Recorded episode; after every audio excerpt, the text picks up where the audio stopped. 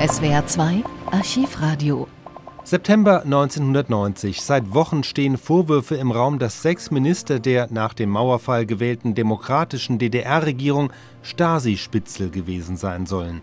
Abgeordnete der Volkskammer verlangen nun Klarheit. Die Minister selbst denken bereits über eine Verleumdungsklage nach.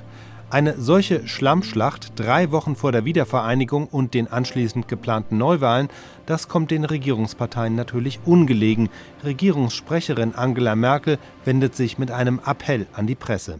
Ich möchte in diesem Zusammenhang äh, nochmal darauf hinweisen, dass es wirklich unerträglich ist, wenn sich die Beweispflicht jetzt umkehrt und die, die durch irgendwelche nicht beweis- oder begründbaren angeblichen Anhaltspunkte in eine Situation kommen, dass sie jetzt sozusagen der Öffentlichkeit ihre Unschuld beweisen müssen. Und äh, obwohl mir das vielleicht nicht zusteht, möchte ich Sie wirklich bitten, in den letzten Tagen der Existenz der DDR äh, an ihre journalistische Sorgfaltspflicht zu denken. Es hängen Familien dran, es hängen Personen dran, es hängen ganze Lebensschicksale daran prüfen Sie, bevor Sie irgendwelche Gerüchte aufgreifen, äh, ob dem auch wirklich Anhaltspunkte zugrunde liegen und verfallen Sie nicht in eine Hysterie, wer meldet äh, am meisten Personen in irgendwelchen Zusammenhängen.